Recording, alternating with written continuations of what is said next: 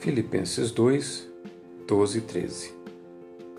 Ponham em ação a salvação de vocês com temor e tremor, pois Deus é quem efetua em vocês tanto o querer quanto o realizar, de acordo com a boa vontade dele.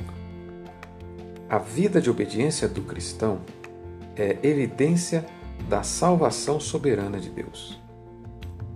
Os filipenses sempre buscaram uma vida de obediência aos ensinamentos de Paulo, estando ele presente ou não. Agora, da prisão, Paulo os exorta a continuarem nessa vida de temor e tremor como testemunho da salvação que receberam, explicando-lhes que é Deus quem os leva a desejarem e a viverem essa vida de temor obediente. Uma verdadeira conversão é testemunhada por um estilo de vida de obediência à palavra de Deus. E uma vida de obediência a Deus é uma evidência de que Deus começou e concluirá a obra de nossa salvação, pois esta é a vontade dele levada a cabo.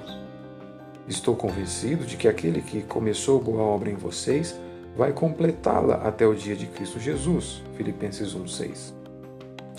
Faça, pois é Deus quem faz.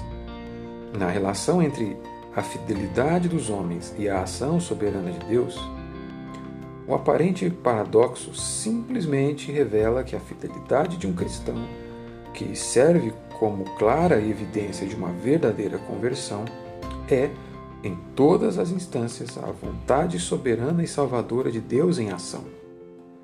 Esta jamais é anulada, ou sequer complementada por aquela. Faça, pois é Deus quem faz.